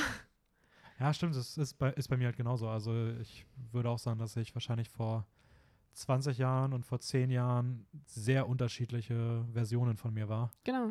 Ähm, und das kriegt der Film auch tatsächlich sehr gut hin, stimmt schon. So im Kern ist es zwar Ja. dieselbe Person, aber irgendwie. Basiert, by the way, auch auf einer wahren Geschichte. Ähm, zumindest auf einer autobiografischen Vorlage von Terrell Alvin. Das wusste ich nicht. Ähm, die heißt In Moonlight Black Boys Look Blue, was auch erklärt, warum der Film so einen blauen Look hat. mhm. Ähm, Das wusste ich wirklich nicht. der nächste, also wir sind hier wirklich gefühlt jedes Jahr bei irgendwie sowas. Ja. Äh, Wusste ich auch nicht bis gestern, also ich habe es dann gestern irgendwo gelesen. Ähm, nein, also eine wahnsinnig schöne Geschichte, was sehr einzigartig ist. Also ich glaube, wenn man nicht so ruhige, charakterfokussierte Dramen mag, kann man damit vielleicht auch äh, ein bisschen Schwierigkeiten haben. Ähm, soll ja Leute geben, die das nicht so interessant finden, Gibt wenn sicher, ja. Aber nicht so viel Action ist oder irgendwie was viel passiert. So. Mhm. Ähm, trotzdem eine wahnsinnig schöne Geschichte. Ähm, tolles Thema, wichtiges Thema. Auf jeden Fall. Ähm, ja, mehr kann ich dazu nicht sagen. Also ich bin, ich, ich liebe Moonlight. Also Moonlight ist wirklich einer meiner absoluten Lieblingsfilme, aber auch erst beim zweiten Mal sehen. Ist auch so ein Film, den ich beim mehr Zeit vergangen und nochmal gesehen deutlich besser fand als beim ersten Mal. Same. Tatsächlich auch bei mir. Ja. Obwohl er mich schon beim ersten Mal voll Ja. berührt hat, natürlich. Das ist wie Birdman. Ja, schauen wir mal. es ist, das ist einfach ein anderes Level. Ja, ich sehe schon im Jahr, frage ich dich so, hey, ist ein Jahr jetzt rum und Birdman und du einfach so, nee, ist immer noch nicht, nicht meins. Frag mich dann nächstes. äh, 2018. Wer war nominiert? Bin ich dran? Ich glaube. Okay. Nominiert waren Call Me By Your Name, Darkest Hour, Dunkirk, Get Out, Lady Bird, The Shape of Water, Phantom Thread, Three Billboards Outside Ebbing, Missouri und The Post. Und der Gewinner ist Äh, The Shape of Water. Ein. Ah, wieder so ein Jahr, wo ich mich nicht entscheiden könnte. Also, ich finde, absolut gerechter Gewinner, schon mal Spoiler vorweg. Aber auch hier wieder mit Three Billboards, Outside Ebbing, Missouri, Lady Bird, Call Me By Your Name. Ähm, weitere Filme, die ich Das alle unfassbar gut finde. Ja. Ähm, aber naja, es ist The Shape of Water geworden von Guillermo del Toro, einer meiner, meiner Lieblingsregisseure, der auch Pan's Labyrinth gemacht hat. Ähm, und ich glaube, ich bin damit zusammenfassen. Ja. Mhm. Ähm, es geht um, also erstmal muss man vorweg sagen, dieser Film ist ein Paradebeispiel dafür, warum Guillermo del Toro ein genialer Regisseur ist. Weil er mischt irgendwie so Fantasy, also es kriegt kein anderer so hin wie er, so märchenhafte Fantasy eigentlich mit brutal ehrlichem Realismus, krassen, erschütternden Dramen, Dra Dramen zu mischen Mhm. starke Charaktere, visuell so eine Mischung aus total wunderschön und gleichzeitig ähm, brutal gewaltvoll, schrecklich anzusehen. Und The Shape of Water ist so ein Paradebeispiel dafür. Ähm, es geht um eine, äh, ich glaube, taubstumme, nicht nur stumm. Nein, sie, ne? sie kann hören. Ach stimmt, sie kann Sie hören. ist nur stumm. Sie ist nur stumm. Also reicht eh schon. Ja, dann geht's ja. äh, der Film spielt im, im Kalten Krieg und erzählt von der ja, Stummputzfrau ähm, Elisa Esposito. Und ähm, sie arbeitet in einem Forschungslabor, wo von Amerikanern ein mysteriöses Fischwesen gefangen genommen wird und in Experimenten untersucht wird. Auf schreckliche Art und Weise, auf sadistische Art und Weise. Und sie entwickelt erst ein wenig Mitleid und dann auch eine eine einzigartige Beziehung zu diesem Fischwesen. Mhm. Und ja, das ist so ein bisschen der, der Auslöser der Geschichte. Ich will nicht verraten, was dann alles noch passiert. Film fühlt sich auch so ein bisschen an, als ob er so zwei Geschichten erzählt, so bis zur Mitte einmal und dann fängt es wieder, wird, also es hat so in der Mitte Findest schon mal so, ein, so ich finde, der hat in der Mitte schon mal so einen Höhepunkt. So, Und zwar? naja, die wichtige, große, lange Szene in der Mitte. ähm, Okay. sag, sag ich dir nach dem Film. Äh, nach ich glaube, ich, glaub, ich weiß, was du meinst. Ähm, und dann baut er wieder sich neu auf zum nächsten finalen Höhepunkt dann. mhm. Ähm, ja, also ich, was kann man über Shape of Water sagen? Also er ist so schön. er ist wunderschön. Die ganze Szene, alles, es schaut so toll aus. Ja. Und er ist auch so berührend und emotional und irgendwie, also das ist mein Lieblingsfilm von den zehn. Ja. Ja.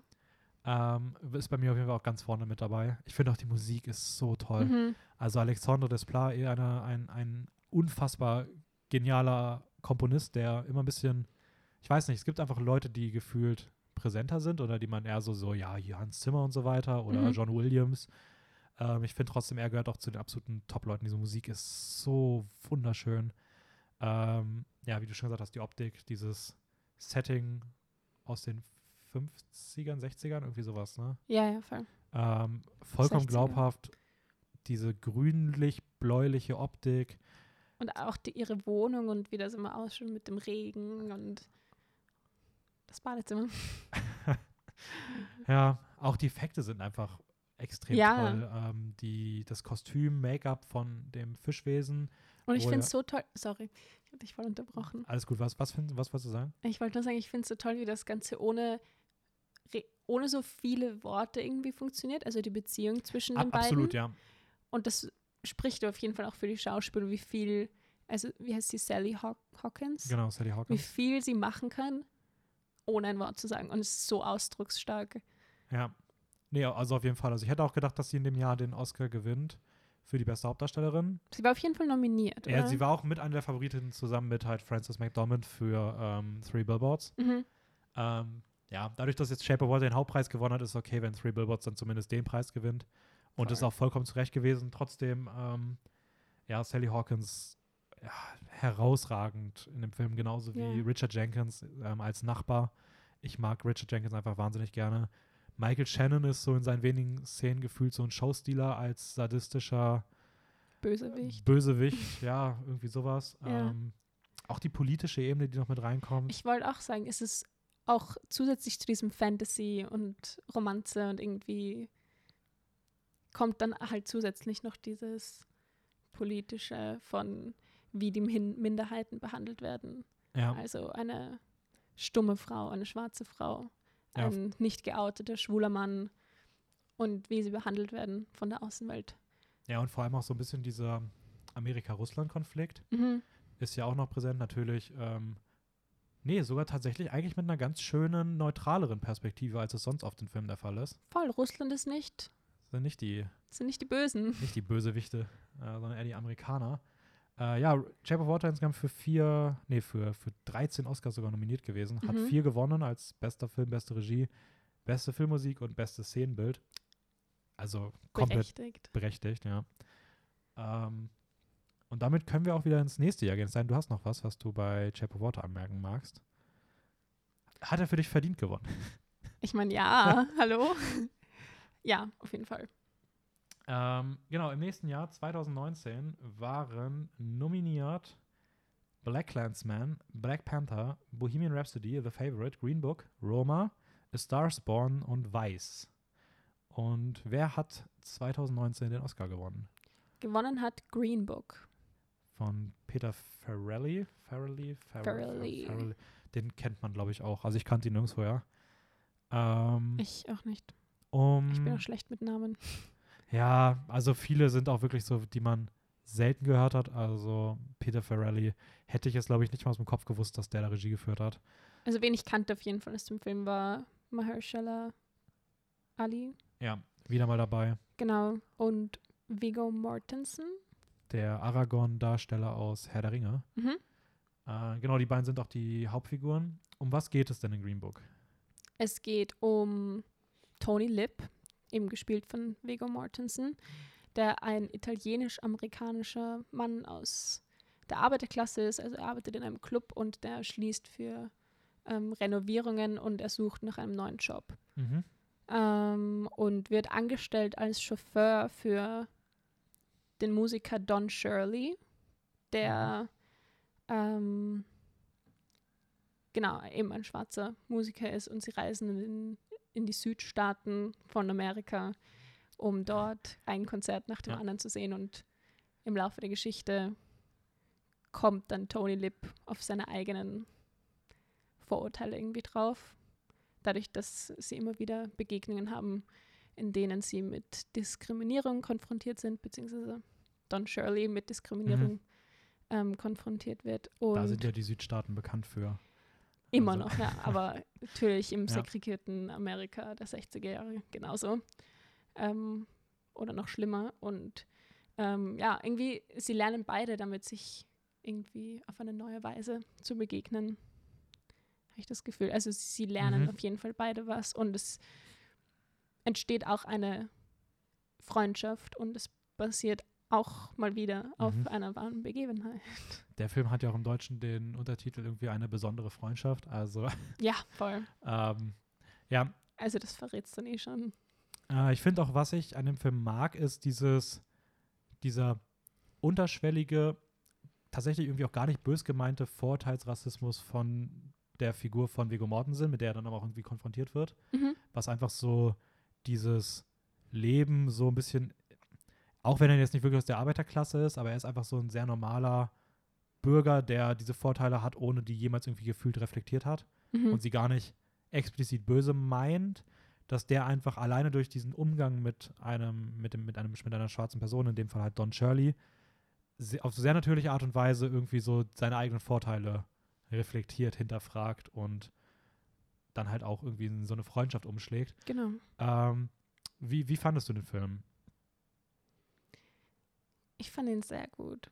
Also Mhm. mir hat mir halt gut gefallen und auch wie die Freundschaft irgendwie aufgebaut wird und was passiert ist auch wieder so schwer anzusehen teilweise, vor allem weil man weiß, wie aktuell es teilweise immer noch ist. Und ich meine, das ist nicht lange her, so 50 Jahre.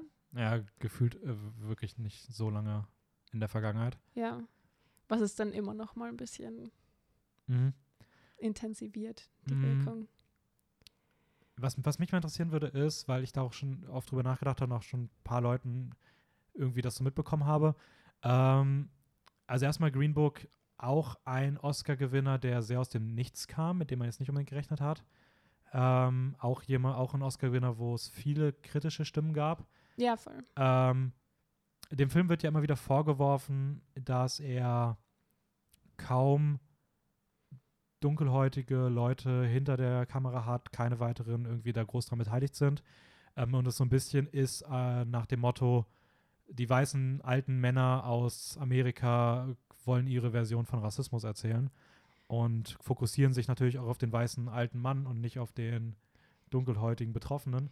Ich finde auch, der Fokus hätte auf jeden Fall mehr auf ähm, Don Shirley Mhm. liegen können. Auf jeden Fall, weil es eigentlich ist es ja seine Geschichte irgendwie und manchmal hat man so ein bisschen das Gefühl, als wäre er nur da, um dem weißen Mann irgendwie eine neue Weltperspektive zu geben oder so. Mhm. Ähm, die, ich finde es halt schwer, wo man da so die Grenze zieht, so weil auf der anderen Seite, also klar, ich sehe es irgendwie auch genauso und ich Mhm. finde auch so ein bisschen gleichgestellteren Fokus hätten sie beide irgendwie verdient. Aber ist man dann nicht irgendwie auch voll schnell an einem Punkt, wo man sagt, dass gewisse Leute ge- gewisse Geschichten nicht erzählen dürfen?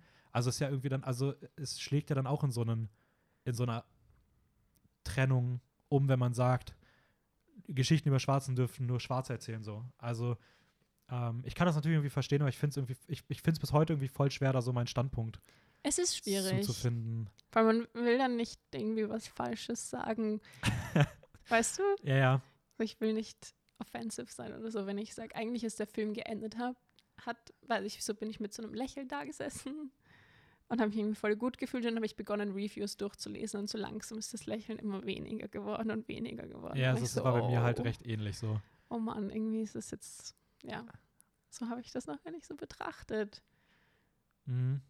Aber ja, ich, ich, ich finde es halt irgendwie auch, keine Ahnung, ich, ich glaube, da wird auch, also meiner Meinung nach zumindest, ist es halt zu kritisch. Also ich kann natürlich verstehen, auch das wieder, dadurch, dass der Film halt den Oscar gewinnt, bekommt er diese politische Ebene, Mhm. die ihm dann halt auch irgendwie ein bisschen mehr schadet, als es wahrscheinlich gut ist, so, weil man ihm dann halt sagt, ja, okay, warum zeichnet ihr sowas noch aus? Zeichnet doch lieber die Filme von den ähm, schwarzen Filmemachern aus über ihre eigenen Leute so. Das ist ja auch Spike Lee, glaube ich, damals aus der Halle gegangen, nachdem das die Verkündung war Okay. ähm, weil er so geschockt war davon und sowas. Ich, ich verstehe das halt schon teilweise, aber ich finde auch dann zu sagen, okay, es gibt auf solche Geschichten irgendwie eine gewisse Exklusivität, finde ich halt ist irgendwie auch der falsche Ansatz. Also, weil ich fand ihn eigentlich auch so als reinen Film schon irgendwie schön. Natürlich irgendwie nicht optimal, man hätte es irgendwie besser noch ein bisschen Ja. können. Perfekt war es Ähm. nicht. Ich glaube, man muss halt trotzdem einfach immer auf die Stimmen von den Betroffenen hören, einfach. Ja. Ich war aber sehr gespannt auch, wie, wie, wie, weil ich ja wusste, dass du den Film jetzt wahrscheinlich sehen wirst, ähm, wie du den so fandst, weil ich irgendwie jetzt schon lange nicht mehr mit irgendwem über den, über den Film geredet habe. Es gibt immer so eine Handvoll Filme, bei denen ich so, über die ich versuche nicht zu reden, weil ich immer das Gefühl habe, ich kann nur verlieren. Mhm. Äh, Green Book ist da so einer von. Ähm, ja. Ich hätte, hättest du denn, findest du, es ist ein guter Oscar-Gewinner aus dem Jahr? Ich meine,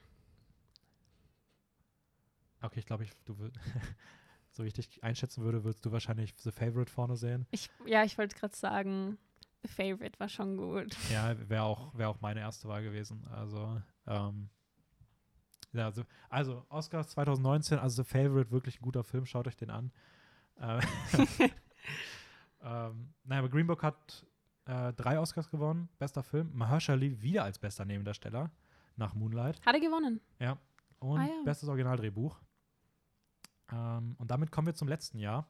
Mhm. 2020 ähm, nominiert waren, das darfst du wieder jetzt ein letztes Mal. Okay. Uhu.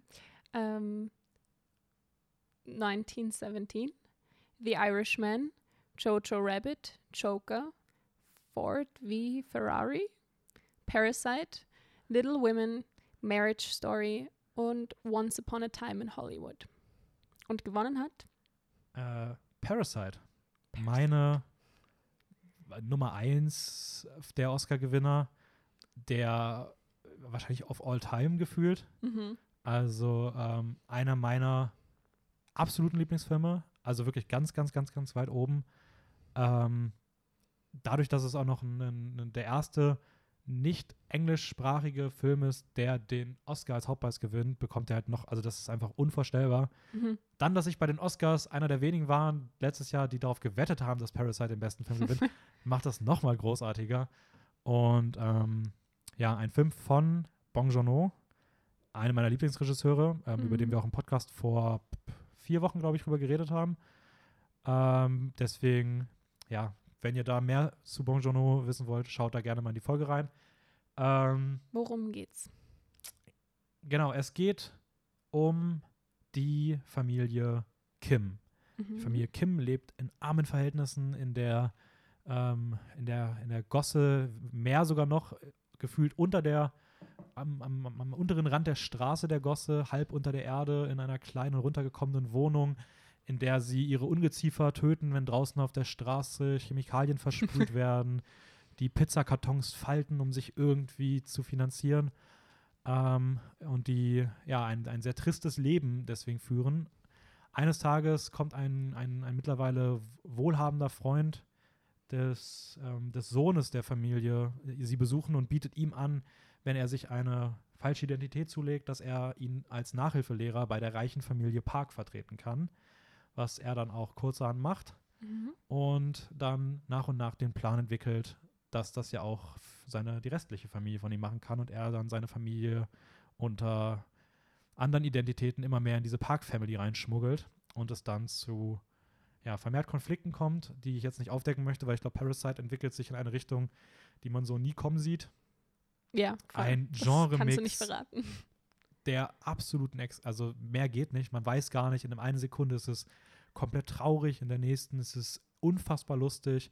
Es wird auf einmal, kriegt es krasse Horror-Vibes, es ist alles drin, man kann das, es ist so ein Erlebnis gefühlt. Durch und durch fesselnd Und bis zum Schluss.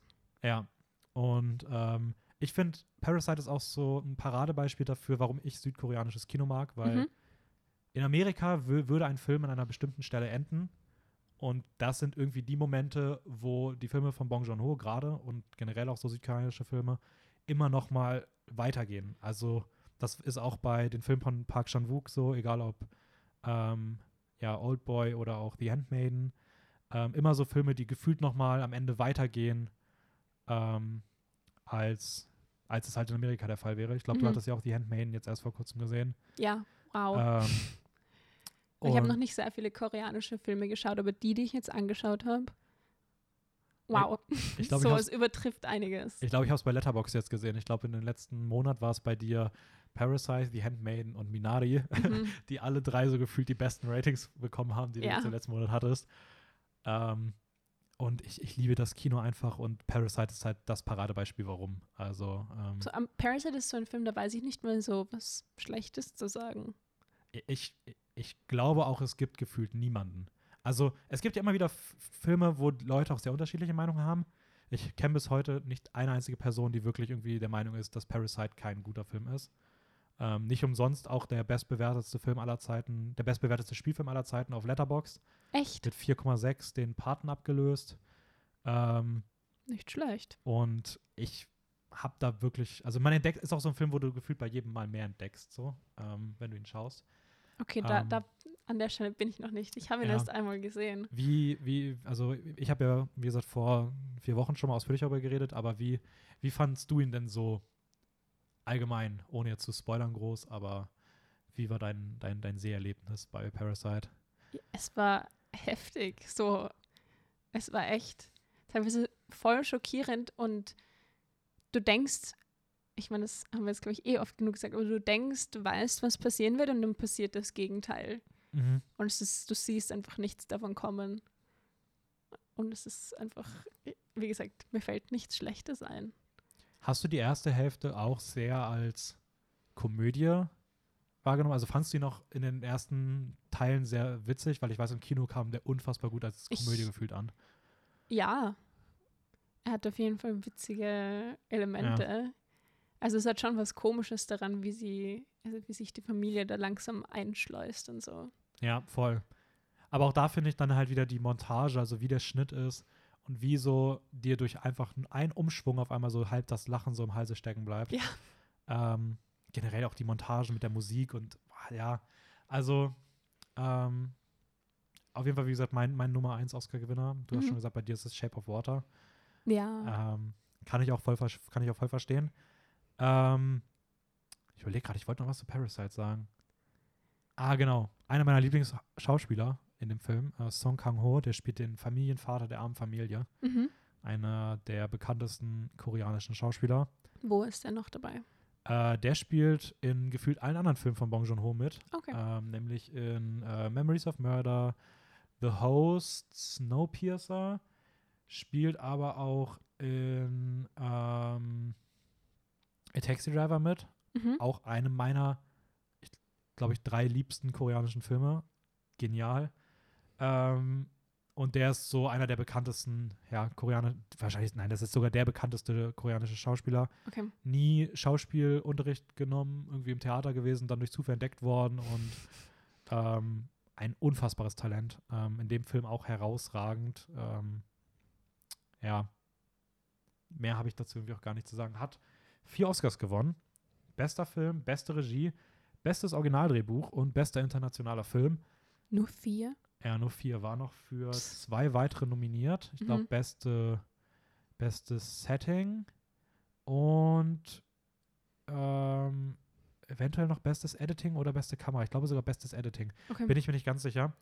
Ähm, hat, war ganz witzig, jetzt mal kurzer Talk, wie Oscars funktionieren. Ähm, als Favorit auf den Oscar im letzten Jahr galt eigentlich 1917. okay. Ähm, auch Sam Mendes äh, galt als Favorit für beste Regie. Man hat dann so im Vorfeld immer mehr überlegt, ob da nicht irgendwo Parasite was abstauben könnte. Ähm, und gerade beim besten Originaldrehbuch, das war so der Schlüssel, wo man gesagt hat, wenn da Parasite den gewinnt, dann kann man davon ausgehen, dass auch dieser, dass, dass der Film so beliebt ist in der, in der Gruppe, die da ab, darüber abstimmt, mhm. dass das auch ein Indiz dafür wäre, dass man ihn dann auf einmal auch als Favoriten für beste Regie sehen müsste und dadurch er halt über diese großen über diese großen Kategorien kommt und dadurch Okay. wahrscheinlich dann auch beim besten Film die Nase vorne haben wird. Und wie, wie funktioniert das? Wird bester Film als allerletztes verkündet? Genau, bester Film wird als allerletztes äh, verkündet. Also es wird quasi von den kleineren Kategorien wie Shortfilm oder Ähm, sowas nee. aufgebaut langsam. Oder es wie? kann sogar sein, dass es mit manchmal startet es auch mit sowas wie bester Hauptdarsteller, beste Hauptdarstellerin. also es ist nicht so eine ähm, fixe Reihenfolge. Obwohl ich glaube, die, ich glaube, die letzten vier sind immer bester Hauptdarsteller, bester Hauptdarsteller, beste Hauptdarstellerin, beste Regie und dann bester Film. Okay. Aber es ändert sich auch immer ein bisschen. Es soll ja auch so als Event irgendwie ähm, mitreißen. Deswegen versuchen sie natürlich immer auch so, immer wieder mal eine große Kategorie zu machen und die kleinen so dazwischen zu verteilen. Mhm. Ähm, bei der Abstimmung ist es halt so, dass du pro Kategorie, wenn du beispielsweise über beste Regie redest, hast du Regisseure, Vergangene, die irgendwie dann darüber abstimmen dürfen. Also du hast so eine, so eine Gruppe aus Regisseuren und Regisseur, Regisseurinnen, Mhm. die dann halt darüber abstimmen. Du hast bei ähm, Drehbuch, Originaldrehbuch oder adaptiertes Drehbuch, hast du halt ähm, irgendwelche Autoren, Autorinnen, die darüber Also abstimmen. quasi Experten Genau, auf dem und Gebiet wenn du sind auch halt- diejenigen, die. Genau, wenn du halt merkst, dass Stimmen. in gewissen Bereichen einfach die, die Mehrheit für einen Film ist, dann deutet das darauf hin, dass bei bester Film, wo halt weitaus mehr Leute damit abstimmen, die aus Stimmen da dann alle zusammen ab? bin ich mir gar nicht ganz sicher. Aber da kommen auf jeden Fall aus allen möglichen Bereichen halt Leute zusammen. Okay. Kann sogar sein, dass da alle abstimmen. Wie gesagt, weiß ich nicht genau. Aber zumindest brauchst du halt irgendwo diese Mehrheit, damit du halt einfach auch dann beim besten Film die Mehrheit hast. Mhm. Weil es wäre komisch, wenn du als bester Film gewinnst, aber gefühlt nirgendwo anders. Weil wo kommen deine Leute dann her, die für dich stimmen so? Ähm, weil ja auch dann in den Debatten meistens dein Name nicht so präsent ist und sowas. Okay, es macht absolut Deswegen Sinn, ja. brauchst du halt diese. Und dann kam halt so die Verkündung, dass Parasite das bestes Originaldrehbuch gewonnen, ge gewinnt. Und dann war auf einmal auch so, ah, okay, das könnte schon reichen. Und dann kam beste Regie und dann waren eigentlich die meisten, wenn man sich auskennt, war das halt der Moment, wo man eigentlich wusste, okay, Parasite ist jetzt auch der große Favorit auf Best Picture. So. Es wäre komisch, wenn er da jetzt nicht gewinnt. So. Ähm, Okay, spannend, wie das nochmal funktioniert. und ich glaube, damit sind wir sogar so weit durch. Ja. Äh, ich hätte nichts mehr. Ähm, hast du noch irgendwas? Hast du noch letzte Worte? Sachen, die du loswerden möchtest? Wie hat es dir gefallen? Tausend Fragen am Ende. Wow. Ja, äh, ich fand's, ich fand's gut. Ich find's spannend, wenn du dir das so allgemein anschaust, also so den Überblick von all den Filmen Mhm. und wie viel davon ähm, irgendwelche politischen Inhalte haben oder Biopics sind oder sowas. Mhm. Dass das schon nochmal ein Punkt ist, der einen Film dann irgendwie höher, höher Wertet. wertet, Ja. ist spannend. Ich bin jetzt voll neugierig auf die Oscars von diesem Jahr. So, ich habe mich noch nie dafür interessiert, aber jetzt bin ich so, hm? Ich glaube, du kennst auch tatsächlich fast die meisten Filme von uns. ja? Also da du ja auch so Minari, Promising Young Woman und sowas schon gesehen hast, Mhm. könnte ich mir sogar vorstellen, dass du mehr Filme von denen dieses Jahr schon gesehen hast als ich jetzt. Wow. Können wir gleich mal im Nachhinein irgendwie mal kurz Machen wir das. Wäre wär interessant. ähm, ja, mir hat es auch Spaß gemacht. War eine, finde ich, sehr schöne Folge. Ähm, hat auch gut das Thema von letzter Woche dann jetzt nochmal weitergeführt und abgerundet. Nächste Woche sind wir dann schon in der Vorbereitung für die Oscars und dann ist es auch schon bald soweit. Äh, da hört ihr nächste Woche mehr von. Ähm, ich würde fast sagen, wir können eigentlich Schluss machen. Folgt uns bei Instagram, filmjoker-wien. Ähm, und viel Spaß dabei. Stöbert euch durch unser Profil. Empfehlt uns weiter gerne auch. Also wenn ihr das Gefühl habt, hier, da gibt es Leute in meinem Umkreis, die gucken immer wieder mal die Oscars, so dann hier ähm, mal den Link schicken von der Mhm. Folge, damit sie mal gucken, was, und auch von der letzten Folge, damit sie in Stimmung gebracht werden für die Oscars. Und dann hören wir uns äh, nächste Woche Genau. und habt ein schönes Wochenende, Wochenstart, je nachdem, wann ihr es hört. Ciao, ciao. Ciao.